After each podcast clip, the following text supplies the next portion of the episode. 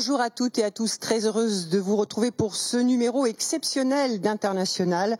Nous sommes à Djerba en Tunisie au 18e sommet de la francophonie. 88 chefs d'État et de gouvernement se retrouvent ici pour un sommet aux couleurs du numérique. Alors, Comment se porte aujourd'hui la francophonie? Quelles sont ses perspectives dans un monde où le multilatéralisme est à la peine? Réussit-elle à faire entendre sa voix? Toutes ces questions, nous allons les poser à notre invitée.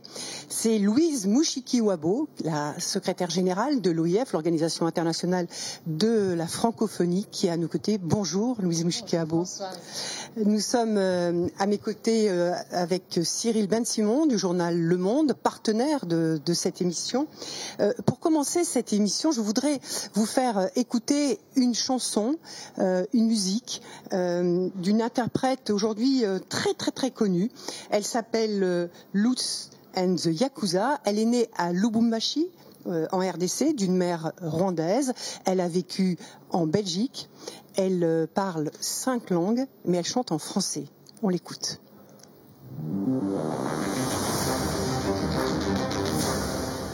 Naissance, on nous a promis monts et merveilles. À condition qu'on la ferme, qu'on oublie l'essentiel.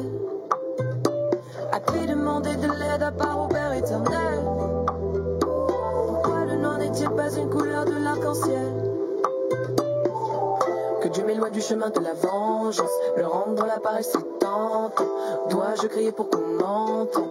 6-0, allez l'indépendance. Que Dieu m'éloigne du chemin de la vengeance, le rendre dans la paresse c'est Dois-je crier pour qu'on m'entende? Vous la connaissez, Louise Moujikiabo je, je la connais, je ne connaissais pas la chanson, mais la chanteuse, je la connais bien, elle est formidable. Alors, elle chante en français, dit-elle, parce que c'est la langue de ses émotions.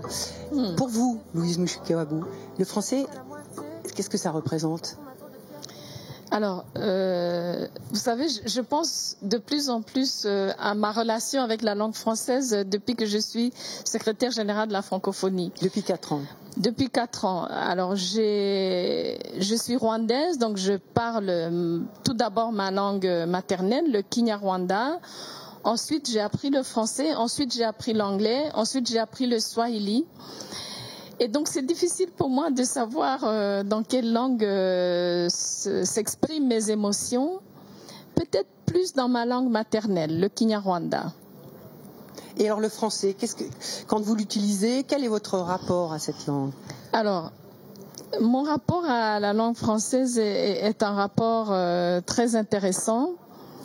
Je, je m'exprime en français euh, quand je suis euh, heureuse, quand j'ai envie de faire des confidences, euh, quand j'ai envie de me rapprocher, et je sais que ça n'a aucun sens, mais quand je me fâche, je mélange les langues. euh, un peu de Kinyarwanda, un peu d'anglais, un peu de français. Mais c'est vrai que la langue française, c'est quand même, ça reste euh, une langue qui, euh, qui exprime, euh, pour moi, tout ce qui est doux, tout ce qui est rapprochement.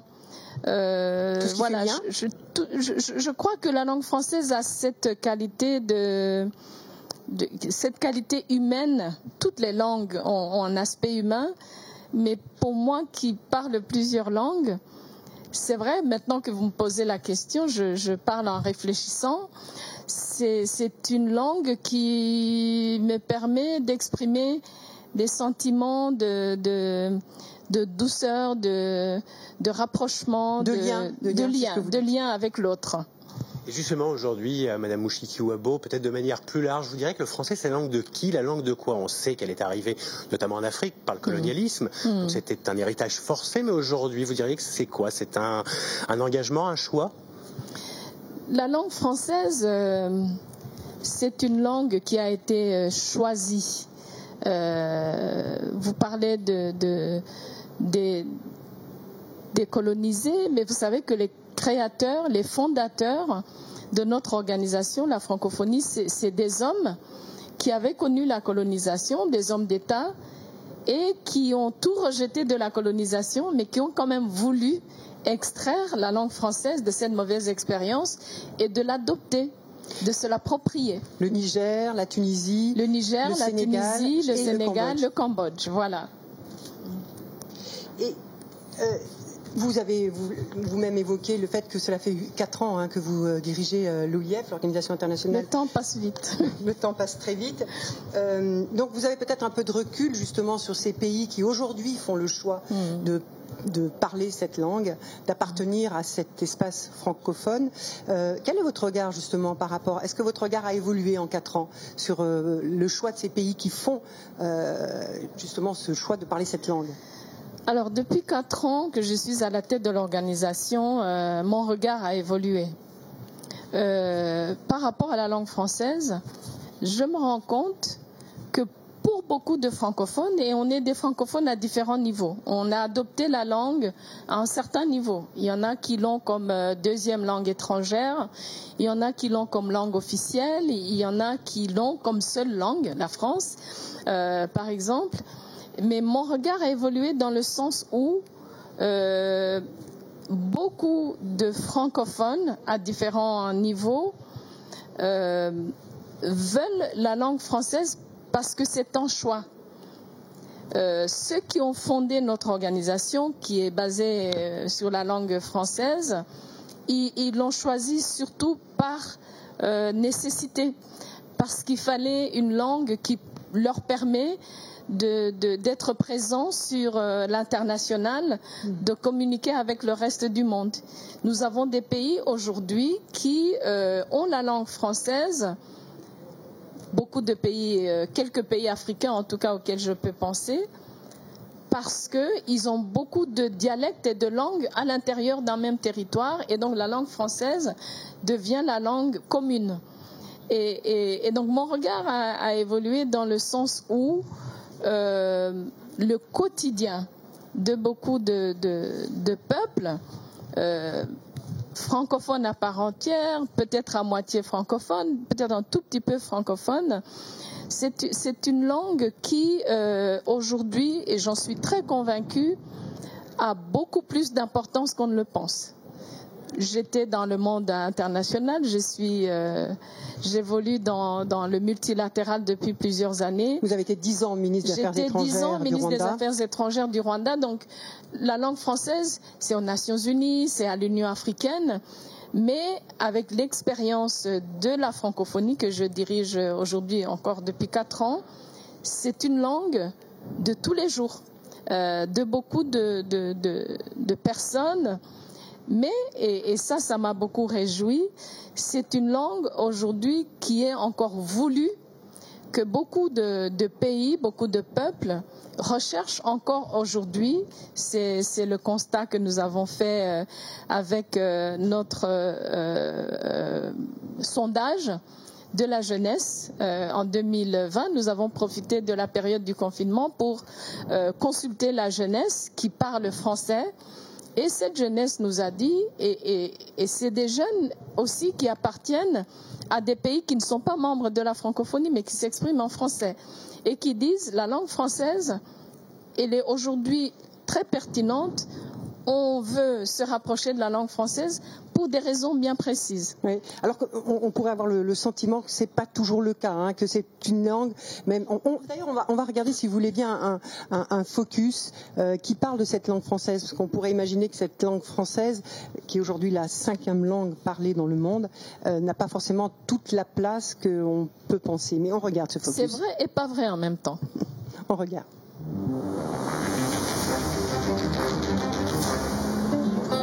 Bienvenue à Kinshasa, la ville du monde regroupant le plus grand nombre de francophones. Oui, devant Paris. Vous allez me conjuguer le verbe avoir au passé simple. Plus étonnant encore, dans ce classement des villes où le français est le plus massivement parlé, 8 sur 10 se trouvent sur le continent africain. Un continent dont la population ne cesse de croître. Kinshasa, 18 millions d'habitants à ce jour, en comptera 3 fois plus en 2050. Le français est la cinquième langue la plus parlée dans le monde. Près de 120 millions d'hommes parlant le français entrent à Versailles.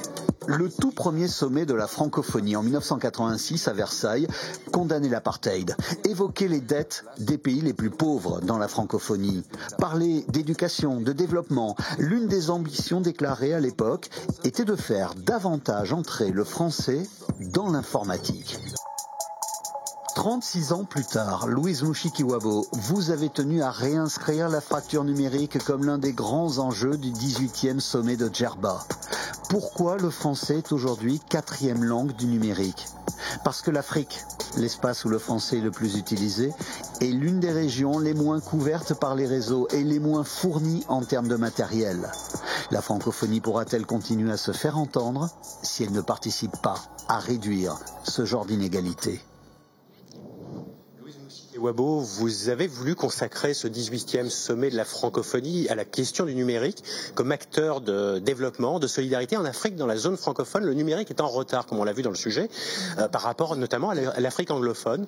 Euh, comment l'expliquez-vous? C'est une affaire d'argent, de volonté politique, de moyens, d'engagement? Quelle est la raison de tout ça? Alors, euh, c'est vrai que la langue française est à la traîne. Euh, dans le domaine du numérique, pas qu'en Afrique, euh, dans le monde d'une manière générale.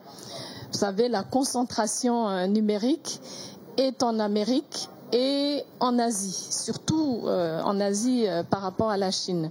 Le reste du monde, dans, le domaine du numérique, on reste avec une participation minime. Alors, je pense que c'est une question de tempérament. Euh, je suis donc je viens d'un pays euh, à la fois francophone et anglophone. le Rwanda est entre euh, l'Afrique de l'Est anglophone et l'Afrique centrale francophone. Et je, je, je sens que l'Afrique de l'Est est une région beaucoup plus gentiment agressive, beaucoup plus commerciale. Dynamique oui, tout à fait. Et, l'Afrique centrale est plutôt, euh, c'est mon héritage aussi, une région euh, beaucoup plus euh, apaisée, pas, du tout pressée sur tous les plans.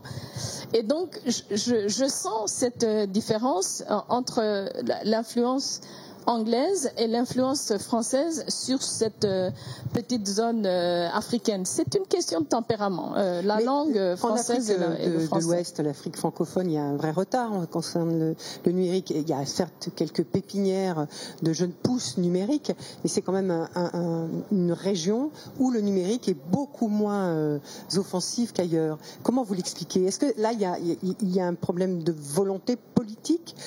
Est-ce que, ou alors c'est tout simplement une affaire de moyens?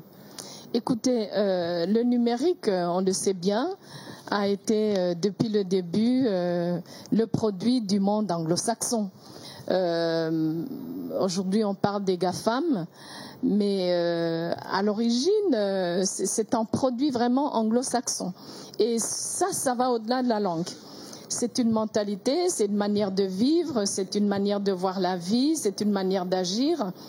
Et donc, euh, au-delà de l'Afrique même, euh, si vous comparez euh, des, pays ou des régions francophones en Amérique, la partie francophone et la partie anglophone, on voit très bien que, par exemple, les États-Unis d'Amérique sont beaucoup plus dans le monde francophone que, disons, le Québec, par exemple, qui est très avancé sur le plan du numérique. Mais la différence est là. Et encore une fois, pour moi, c'est une façon de vivre. D'ailleurs, la langue, c'est ça aussi. Ce n'est pas juste un moyen de communiquer, c'est une, façon de vivre.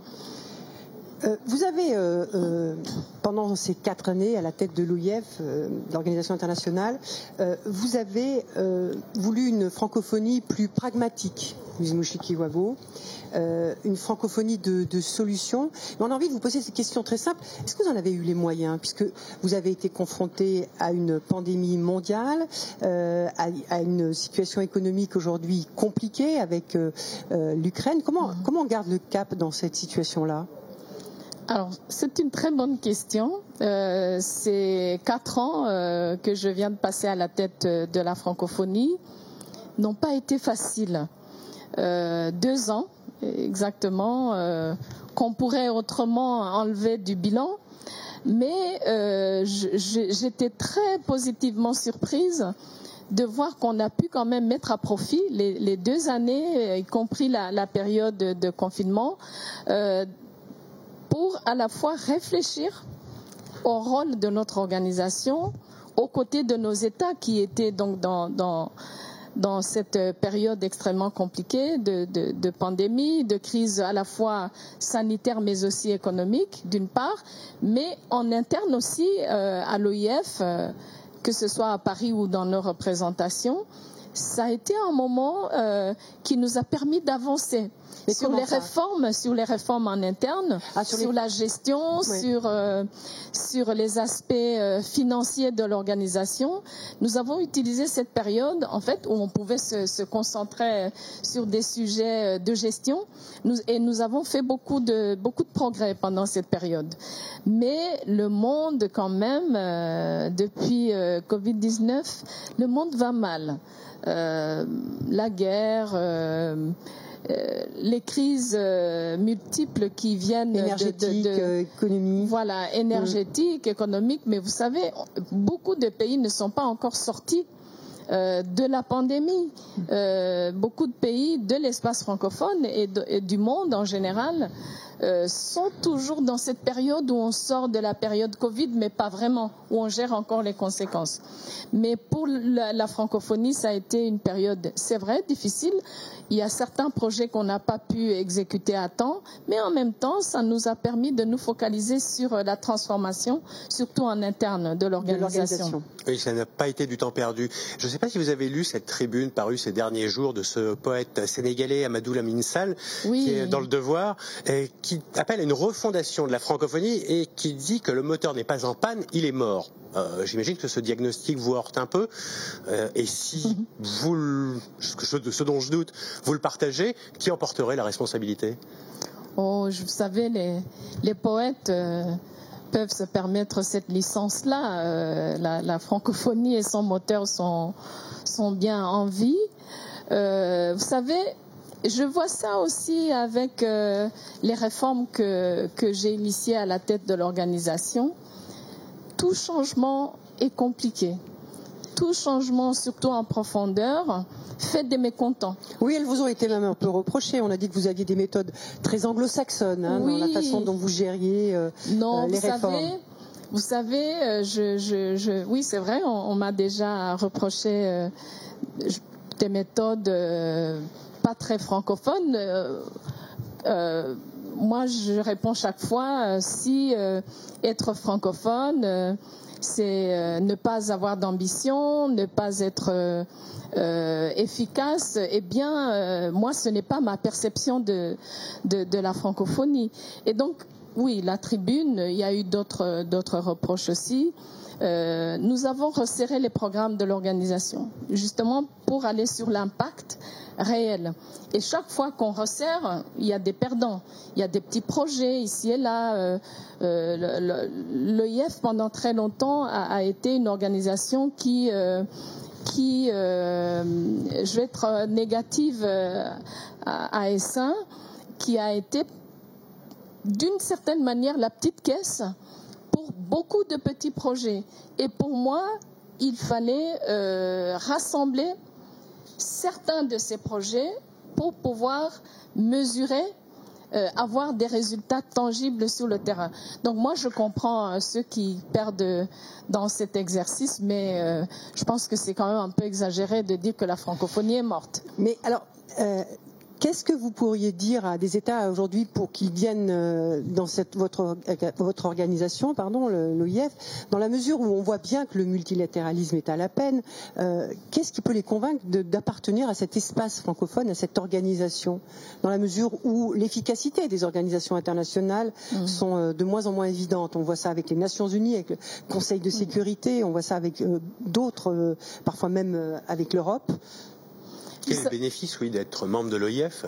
Oui, très clairement. Euh, vous savez, euh, c'est vrai que je, connais bien le monde multilatéral. Je suis convaincue aujourd'hui que le monde multilatéral doit être repensé.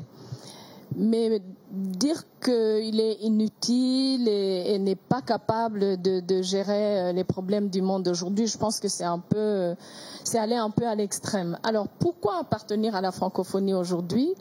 Euh, Nous sommes un bloc puissant de pays euh, de, de tailles différentes, euh, d'économies différentes. Euh, nous avons des, petits pays de 80 000 habitants comme les Seychelles, tout comme des grands pays comme la RDC dont on a parlé dans un instant, des pays membres du permanent du Conseil de sécurité comme la France et tout ce qu'il y a au milieu. Alors si on ne peut pas tirer profit d'un bloc aussi varié, aussi puissant, eh bien, euh, c'est qu'on ne sait pas vraiment comment, euh, comment euh, s'ajuster par rapport au monde. Alors, vous savez que les problèmes que, qui sont les problèmes de la francophonie aujourd'hui sont aussi les problèmes du reste du monde. Euh, les crises politiques, il y en a un peu partout dans le monde. La crise économique, on la partage.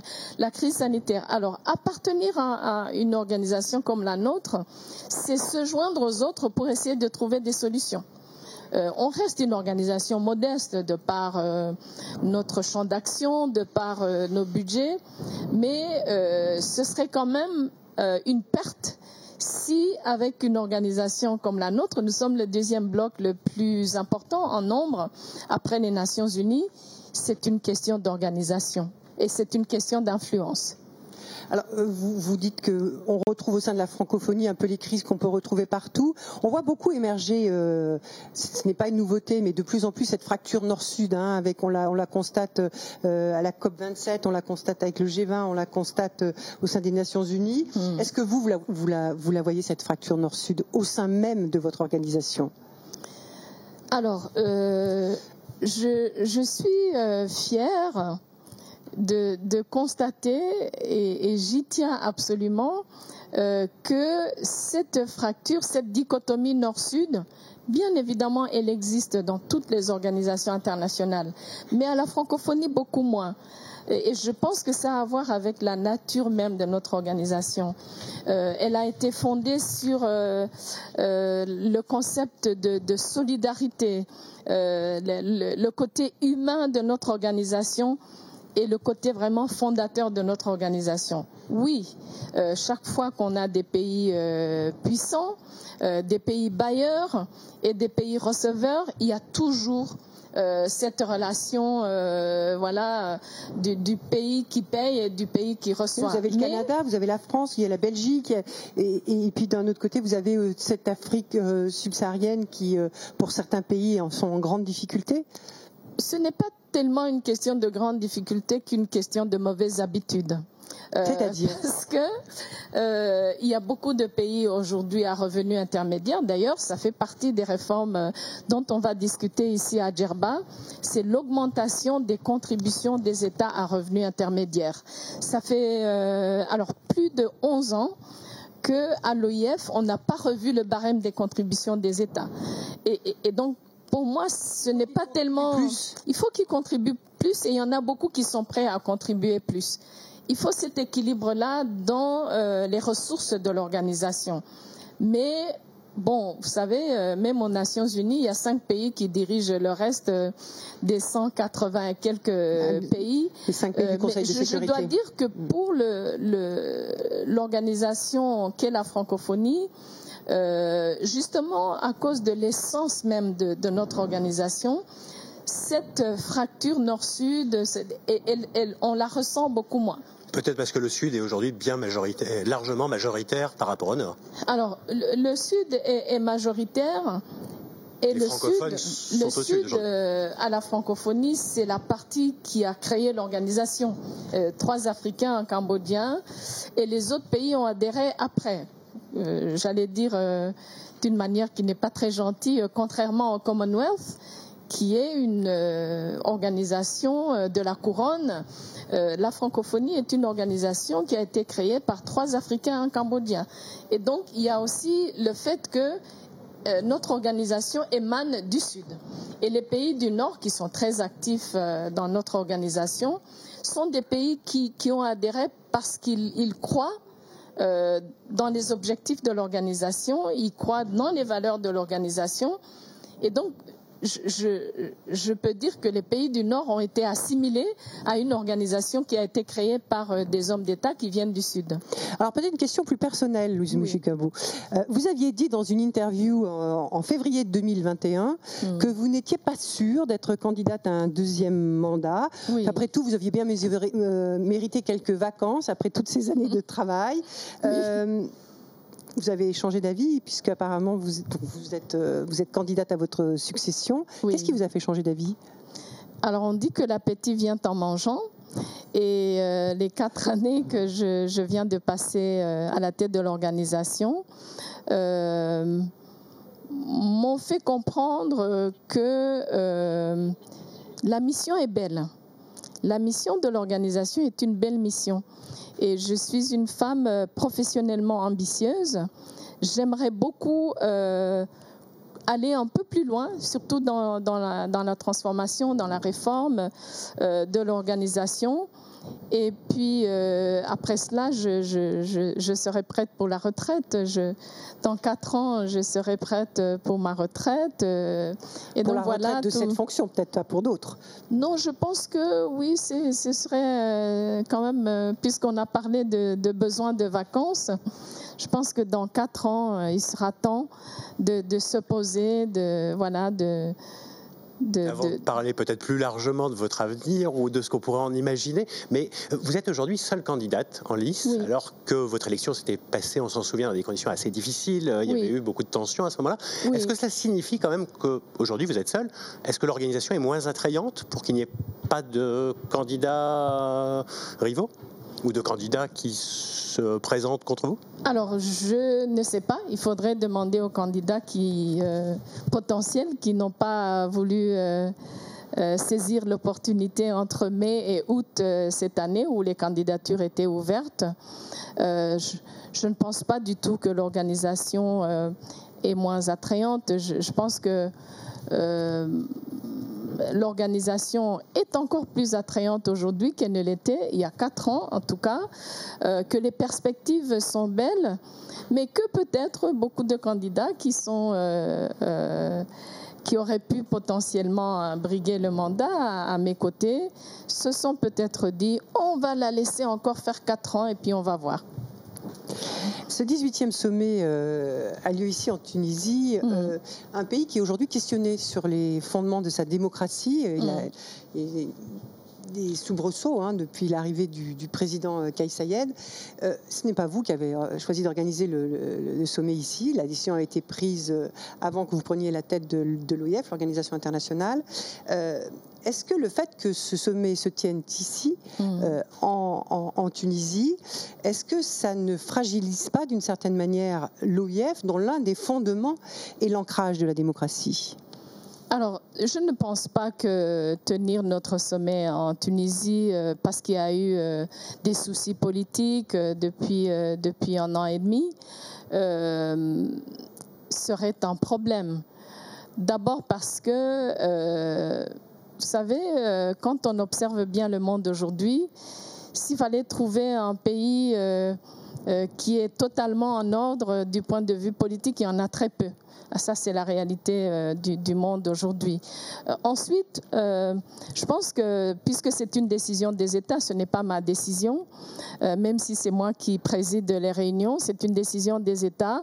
Je, crois que pour beaucoup de, pays, les changements politiques en Tunisie euh, étaient surtout une question du sentiment des citoyens tunisiens. Et pour beaucoup de pays, on attendait, euh, beaucoup des États membres de notre organisation me disaient, on va voir euh, ce qui va se passer lors du référendum, donc cet été, au mois de juillet. Et je crois que le, sentiment de beaucoup d'États qui devaient prendre la, décision, s'il fallait changer euh, de pays hôte euh, du sommet, se sont dit, on n'est peut-être pas très satisfait, mais ça ne vaut pas un changement de, destination pour ce sommet. Alors justement, est-ce que la promotion de la démocratie, c'est toujours un des piliers de l'OIF aujourd'hui? Ou est-ce que finalement l'OIF s'est peut-être adapté euh, au temps qui passe et à certains changements, avec peut-être plus d'autoritarisme aujourd'hui, en tout cas une certaine vogue de l'autoritarisme? Euh, La démocratie ne peut pas être séparée de la francophonie. Euh, depuis surtout les années 2000, euh, notre organisation s'est dotée d'un document euh, euh, très important, politique, la déclaration de Bamako, où les États se sont engagés à, avancer beaucoup plus vite sur le chemin de la démocratie. Maintenant, la démocratie n'est pas une science exacte, je, le dis chaque fois. Et le, fait qu'il y ait des problèmes liés à la gestion démocratique des États, euh, c'est dans l'air du temps. Euh, c'est dans le monde francophone, c'est dans le reste du monde aussi. Euh, je pense que le souci est surtout au niveau des dirigeants des pays. la même chose pour, nos organisations. quand ceux qui sont responsables de la destinée des États euh, ne s'engage pas euh, sérieusement sur le chemin de la démocratie, bien sûr, on, voit des, on voit des, difficultés. C'est encore une fois, hein, je, je, ne suis pas sur la défensive pour les pays euh, francophones parce qu'on a beaucoup de difficultés politiques. Aujourd'hui, on a des coups d'État, on a eu un chef d'État assassiné dans sa résidence. Nous avons des pays comme le Liban, un grand pilier de la francophonie qui a une crise multiforme depuis des années. Mais je crois que ce qui arrive avec euh, la francophonie et ses États aujourd'hui, c'est une euh, illustration de ce qui se passe aujourd'hui dans le monde sur le plan politique. Mais euh, le monde francophone ne va pas reculer par rapport à ses engagements sur le chemin démocratique. Mais alors justement, puisque vous parlez de ces coups d'État, si l'on regarde ce qui se passe en Afrique, les derniers coups d'État ont vraiment eu lieu dans la zone euh, francophone, hein, euh, au Mali, au Burkina Faso, euh, en, Guinée. Comment vous l'interprétez, vous, ça, Louise Mouchiki-Abou alors, euh, déjà, ça ne nous réjouit pas parce qu'aujourd'hui, on se réunit dans ce sommet extrêmement important, le sommet du cinquantenaire de la francophonie, ici à Djerba, avec trois pays suspendus. Voilà, ils ne sont pas là, vous ne les avez pas, invités. Participer. Mm. Euh, on aura dans deux jours juste le nom du pays, mais les, euh, sans délégués. Et donc, ça, c'est un problème pour notre organisation. Et un pays, deux pays, trois pays, c'est quand même beaucoup et on en est euh, très conscient. Nous avons engagé une réflexion. Euh, d'ailleurs, euh, au mois de mars cette année à Paris, les ministres des Affaires étrangères de la francophonie se sont réunis et nous avons parlé très franchement des difficultés du déficit démocratique et du déficit sécuritaire dans l'espace francophone. Et euh, je pense que le constat est très clair. Euh, ça a été le constat de notre organisation. Euh, c'est qu'il y a de gros problèmes de gouvernance à différents niveaux, gouvernance politique, gouvernance économique, avec la corruption, avec une certaine gestion de l'État qui peut-être euh, parfois euh, ressemble à une gestion d'un bien familial. Donc ça, c'est des, des, soucis qu'on ne veut pas cacher parce que c'est réel. Et, et, donc, oui, c'est dans le monde francophone. Mais pourquoi euh, plus dans le monde francophone alors, puisque ces coups d'État ont lieu bien dans des États francophones alors, plus, je ne sais pas. Euh, parce Les derniers en Afrique, c'était quand parce même. Parce que c'est peut-être, c'est peut-être le timing. Trois pays en même temps avec des coups d'État. D'ailleurs, des doubles coups d'État oui, même. Bien sûr, ce qu'on a vu euh, notamment au Mali. Honnêtement, je, je, n'ai pas de réponse. Je pense qu'il y a un, déficit de gouvernance, comme je l'ai dit. Les, les, D'ailleurs, un autre euh, huis clos de chefs d'État à ce sommet euh, le sujet politique euh, des chefs d'État uniquement dans ce sommet, ce sera la défiance citoyenne. Je pense que clairement, beaucoup de nos citoyens ont perdu confiance dans leurs dirigeants. D'ailleurs, c'est comme ça qu'on a vu euh, ces coups d'État pas d'une manière unanime, mais vraiment fortement applaudis, surtout par la jeunesse qui, cherche autre chose, qui n'est pas satisfaite, qui se sent euh, négligée. Et, c'est ça le souci aujourd'hui. Euh, c'est ce qu'on constate. Et c'est ce qu'il faut changer. Maintenant, euh, pour changer les pays, il faut que ce soit les citoyens du pays qui changent. Nous, l'organisation internationale que nous sommes, nous ne sommes pas capables d'aller changer les dirigeants de pays. Trois pays sont donc, euh, ne seront pas là, le Mali, le Burkina et la Guinée, mais il y en a un qui sera représenté, c'est le Tchad, qui lui aussi a connu un changement euh, anticonstitutionnel, alors dans des conditions certes très différentes, avec la mort euh, du président Idriss Déby. Mm. mais est-ce que vous ne craignez pas qu'on vous accuse de deux poids, deux mesures avec le Tchad en l'invitant, qui plus est, à peine un mois après une répression assez terrible d'une cinquantaine de morts à N'Djamena et dans plusieurs villes de pays Que vous avez, condamné. Oui, nous, nous, avons condamné ce qui s'est passé au Tchad récemment avec euh, beaucoup, beaucoup de, personnes euh, qui ne méritaient pas euh, la mort. le pays, le Tchad a des difficultés, clairement. Alors, est-ce que c'est du poids de mesure? Je ne pense pas. Je crois que les États, encore une fois, puisque le multilatéral, c'est les États qui prennent les décisions, ont compris qu'il y avait des circonstances, je dirais, atténuantes par rapport à, la, direction que prenait le pays et qui allait diriger euh, le pays. Alors nous, à, avons, euh, nous sommes restés très proches euh, du pays, surtout pour l'accompagner sur le chemin euh, du retour à la démocratie. Nous avons participé activement avec nos agents dans la rédaction des documents de, négociation entre les groupes politico-militaires et, le gouvernement. Nous sommes prêts, nous nous tenons prêts à participer à l'organisation des élections lorsque les élections auront lieu. C'est une situation, certes, qui, est difficile mais euh, et les pays voisins du Tchad et les autres organisations qui sont beaucoup plus proches du pays, régional, sous-régional, ont décidé que même si on n'était pas totalement satisfait, il y avait quand même des circonstances qui faisaient qu'on donne, je dirais, une deuxième chance au pays et aux dirigeants de ce pays. Euh, Louise Mouchikiwabo, l'OIF siège à, Paris, promeut la mm. langue française la France, parfois son rôle, est contesté dans un certain nombre de pays dont on vient de, parler, euh, dont certaines sont ses anciennes colonies.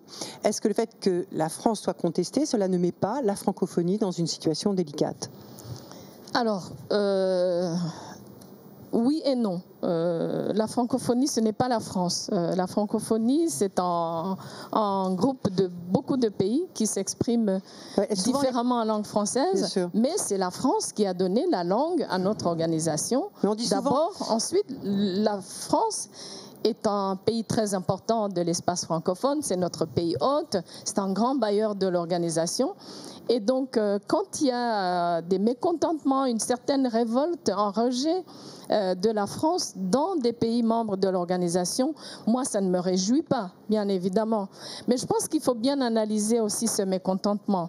Euh, et, à mon avis, euh, c'est peut-être beaucoup plus, parce que c'est surtout la jeunesse dans les pays africains dont vous parlez, c'est un rejet qui est surtout une affirmation d'une identité qui ne veut pas nécessairement être liée à la France parce que le monde est beaucoup plus ouvert pour ces pays-là, d'une part, mais d'autre part, c'est vrai que les relations entre la France et beaucoup euh, de, ces anciennes colonies ont été des relations euh, difficiles. Alors, vous aurez remarqué aussi que c'est des pays où, justement il y a des crises internes, France ou pas de France, il y a quand même des soucis dans ces pays-là. C'est pour ça que je dis, oui, il y a une certaine révolte, il y a un sentiment de, rejet, euh, mais le problème est beaucoup plus profond que euh, un, rejet, un rejet de la France. C'est une révolte contre euh, la vie chère, contre des systèmes politiques où les jeunes ne se sentent pas écoutés et oui, souvent, quand on a des difficultés, euh, on cherche toujours à, les cibler euh, par rapport à une personne, une entité, etc. Et donc oui, il y a dans le monde francophone, euh, surtout en Afrique, en Afrique où nous avons des difficultés multiples, cette révolte contre la France Mais pour moi, qui essaye d'analyser et de comprendre cette situation, euh, la révolte va beaucoup plus loin que la France. Mhm. Mais vous ne craignez pas que la francophonie, la langue française, soit la victime collatérale de cette, de cette révolte ou de ce mécontentement? Non, je, je pense que c'est un moment qui, qui, qui nous met mal à l'aise. Mais la langue française euh, ne, va pas quitter l'Afrique euh, bientôt. C'est une langue qui, a été euh, très importante pour ces pays-là. Les États ont investi lourdement dans la langue française depuis les indépendances, puisque la langue française est, surtout une langue officielle dans ces pays-là. Du côté euh, éducation, ces pays ont beaucoup investi dans l'éducation en langue française. Donc aujourd'hui, on ne va pas complètement rejeter la langue française. Ce qui est vrai aussi, c'est que euh, y a des explications géopolitiques. Le monde pour ces jeunes francophones africains est beaucoup plus large que la France. On fait ses études. euh, plus maintenant qu'en France, on fait ses études aux États-Unis, en Chine, en Ah, Turquie, juste- et donc oui. c'est un- c'est une combinaison de facteurs. Mais justement, sur cette question, euh, on a le sentiment que, enfin, c'est pas qu'un sentiment, d'ailleurs, c'est même une réalité, que le monde euh, occidental a tendance euh, à s'ériger en forteresse hein, vis-à-vis du reste du monde. On voit que le Canada euh, baisse son nombre de visas à destination des étudiants africains francophones. On voit la France qui a euh, multiplié ses frais d'inscription pour les étudiants étrangers ces dernières années. Est-ce que vous ne redoutez pas que les passerelles culturelles soient là, coupées, notamment vis-à-vis de cette jeunesse? Alors- qu'est-ce que vous dites? Est-ce que, par exemple, vous vous, vous dites qu'il y a urgence d'établir un passeport francophone? Alors, c'est un peu plus compliqué qu'il faut établir un passeport francophone ou il faut un visa francophone euh, euh, d'ici demain matin. Euh, mais ce qu'il faut, ce qu'il faut, c'est une négociation entre les pays demandeurs et les pays qui sont supposés recevoir les ressortissants de, de nos pays, notamment africains. C'est bien évidemment euh, une attitude qui va causer beaucoup de mécontentement euh, de la part de ceux qui veulent euh, voyager et s'établir même euh, dans, dans, nos pays francophones du Nord. Mais je sais que cette question de, de- migration, de visa, c'est beaucoup plus complexe qu'on est francophone, allez, on, passe d'un pays à un autre. Seulement, il n'est pas normal non plus de fermer son pays par rapport à une zone précise, aux Africains par exemple.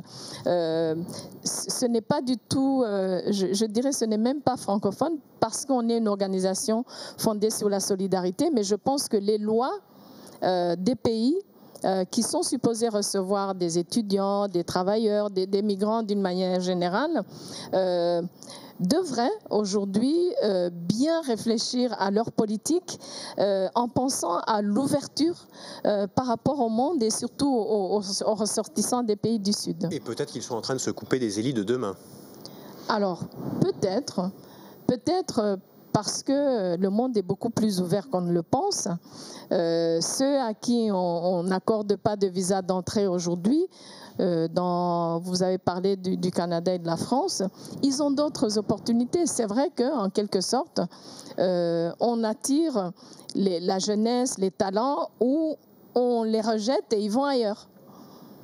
Alors, il nous reste une dizaine de minutes. hein, le temps passe très très vite, euh, Louise Mouchikiwabo. Euh, Peut-être une question sur le Commonwealth. Oui. Euh, on a vu deux, deux- deux- deux États, le Togo et le Gabon, rejoindre euh, cette entité. Mm. Euh, Qu'est-ce que ça veut dire? Est-ce que vous l'avez vécu comme peut-être un peu de désamour vis-à-vis de la francophonie? Alors pas du tout. Le fait que le Togo et le Gabon aient maintenant adhéré au Commonwealth, je pense que c'est une réflexion de, c'est une illustration de ce monde euh, francophone euh, décomplexé. Moi, je me considère une francophone décomplexée. Euh, on a des appartenances multiples. Et le fait d'appartenir au Commonwealth et, et, à la francophonie, ça ne fait qu'ouvrir plus de portes à la jeunesse de ces pays-là. Alors, ce qu'on ne dit pas assez, c'est que des pays non francophones aujourd'hui tapent à la porte de la francophonie aussi. Donc ça ne va pas que dans un sens euh, en dehors de la mm. francophonie. Aujourd'hui, nous avons euh, depuis trois ans euh, l'Angola, un pays lusophone, qui a fait la demande d'appartenir à la francophonie. Nous avons le Koweït.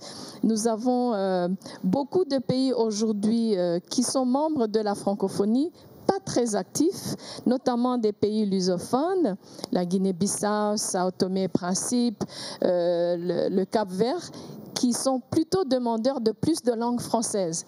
Donc je, je, pense que cette appartenance, cette demande qui a été approuvée du Togo et du Gabon euh, euh, au Commonwealth fait partie justement de, cette identité euh, euh, qui est plutôt monde oui, plus tout ouvert. à fait, tout à fait des francophones qui veulent être à la fois anglophones, des anglophones, des lusophones qui veulent appartenir à la francophonie et les exemples sont là.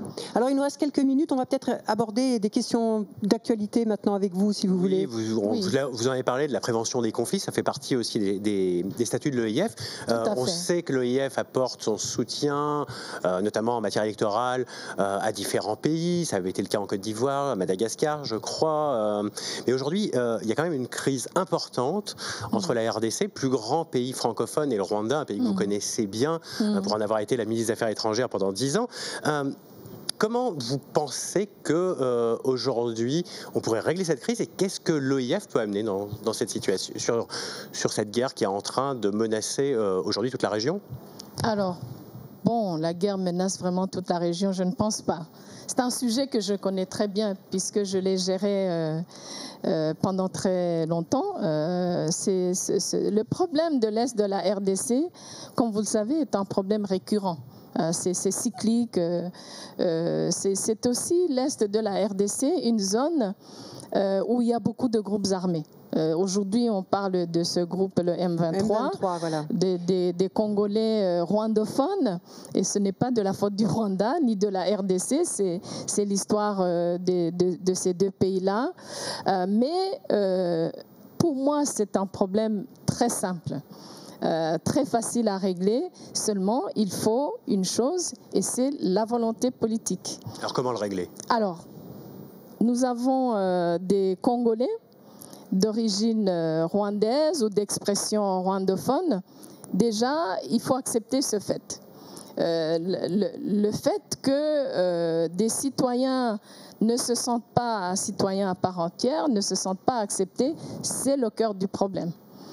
Alors, il y a des, Congolais qui sont d'origine diverse de la région, d'origine angolaise, d'origine rwandaise.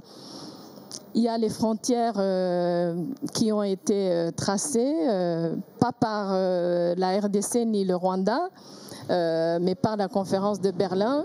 L'Union africaine, à l'époque l'OUA, l'Organisation de l'Unité africaine, a décidé qu'on ne touche pas aux frontières qu'on a héritées de la colonisation parce que c'est le cas aujourd'hui, pas que dans la région de l'Afrique centrale et de l'Est, mais un peu partout sur le continent nous avons pratiquement les mêmes familles des deux côtés de la frontière. Et donc, pour ne pas causer trop de problèmes, l'Afrique a décidé qu'on ne touche pas à ces frontières-là. Maintenant, si il faudrait les citoyens, il faudrait les reprendre ces frontières? Non, je ne pense pas. Ce serait trop compliqué. Il faut surtout euh, accepter que euh, des citoyens qui sont d'origine de la région sont des citoyens à part entière dans les pays où ils sont citoyens. Ça, c'est la première chose. La deuxième chose, qui est la, demande du Rwanda, c'est vrai qu'étant rwandaise, c'est c'est pas facile de, parler euh, de, ce sujet-là euh, pour ne pas euh, se sentir subjective. Mais le Rwanda a toujours eu un souci dans ce même conflit qui revient avec euh, différents acteurs, différents noms, mais c'est le même conflit qui n'a pas été réglé à la base, c'est que euh, y a des éléments euh, en RDC, juste à la frontière du Rwanda, qui sont une menace pour la sécurité du Rwanda. Alors, à un certain moment, le Rwanda et la RDC et l'Ouganda et le Burundi, les pays de la région, ont décidé qu'il fallait se débarrasser de, ces groupes armés. Tous. Ceux qui ne veulent pas déposer les armes, on les désarme et on, les fait disparaître. Alors, euh, pourquoi est-ce que ça, n'a pas été fait? C'est ça la question. Est-ce qu'on peut retourner sur les accords qui existent depuis plus de dix ans et les mettre en application c'est une question de volonté politique. C'est aussi simple que ça.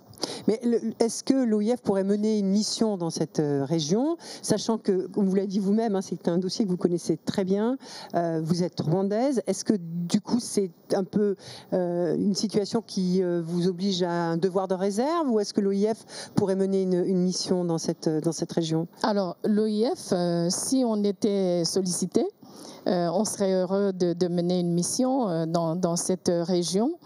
Euh, L'OIF n'est pas que la secrétaire générale de l'OIF. Nous avons une direction politique qui fait du travail politique un peu partout dans l'espace francophone. Mais est-ce que c'est vraiment nécessaire aujourd'hui? Nous avons plusieurs initiatives sur cette crise. Nous avons l'Union africaine avec un mécanisme qui a été confié à l'Angola. Nous avons la communauté de l'Afrique de l'Est à laquelle tous ces pays appartiennent, qui a mis en place un processus à Nairobi. Si on pouvait déjà euh, rentrer dans ces processus-là et essayer d'aller euh, vers des solutions, tous les pays se sont engagés. Je pense qu'il ne faut pas aller chercher des solutions qui viennent du ciel. Euh, les, les, propositions sont là. Je crois que l'important aujourd'hui, ce qui est important aujourd'hui, c'est d'aller sur ce qui a été conclu et de, et de mettre en application et d'aller jusqu'au bout. Sinon, vous savez, on a M23 aujourd'hui, on a une centaine apparemment d'autres groupes armés il faut aller à la racine du problème. Alors, il nous reste deux minutes, Louise Mouchikiwabo. Le temps est vraiment passé très, très vite. Vous allez être conduite pour un second mandat dans les, dans les prochaines heures. J'espère. Alors, si vous aviez euh, un mot pour qualifier, un seul mot pour qualifier ce second mandat, quel serait-il? Un seul mot pour qualifier ce second mandat, efficacité. Je veux une euh, francophonie, surtout une OIF très efficace, une organisation d'excellence et on est capable d'y arriver. Et après vous êtes une femme politique d'expérience, de Après, je rentre euh, au Rwanda, je vais euh, passer plusieurs mois dans les montagnes au nord. je travaille euh, dur depuis euh, 35 ans, peut-être plus. Et donc j'ai besoin d'une pause. En parlant de montagne, le sommet de l'État, ça vous intéresserait? Alors euh, oui, c'est vrai que je viens d'un pays très montagneux. Euh, non, honnêtement non. je, suis très attachée à, mon pays. J'ai travaillé de près avec le président Kagame, qui, qui pour moi est un, est un leader formidable. Euh, je, suis de, je me réclame de son école politique, euh, mais je pense que ma contribution, euh, qu'elle soit politique ou autre, à mon pays, ne passe pas nécessairement par le sommet de l'État. Eh bien voilà, merci beaucoup Louise Mouchikiwabo de nous avoir accordé cet entretien. Merci d'avoir répondu à nos questions, dont celle de Cyril Ben Simon, qui est journaliste aujourd'hui. Merci Cyril. le Monde, partenaire de cette émission. on se retrouve la semaine prochaine pour un nouveau numéro à Paris cette fois-ci. À bientôt.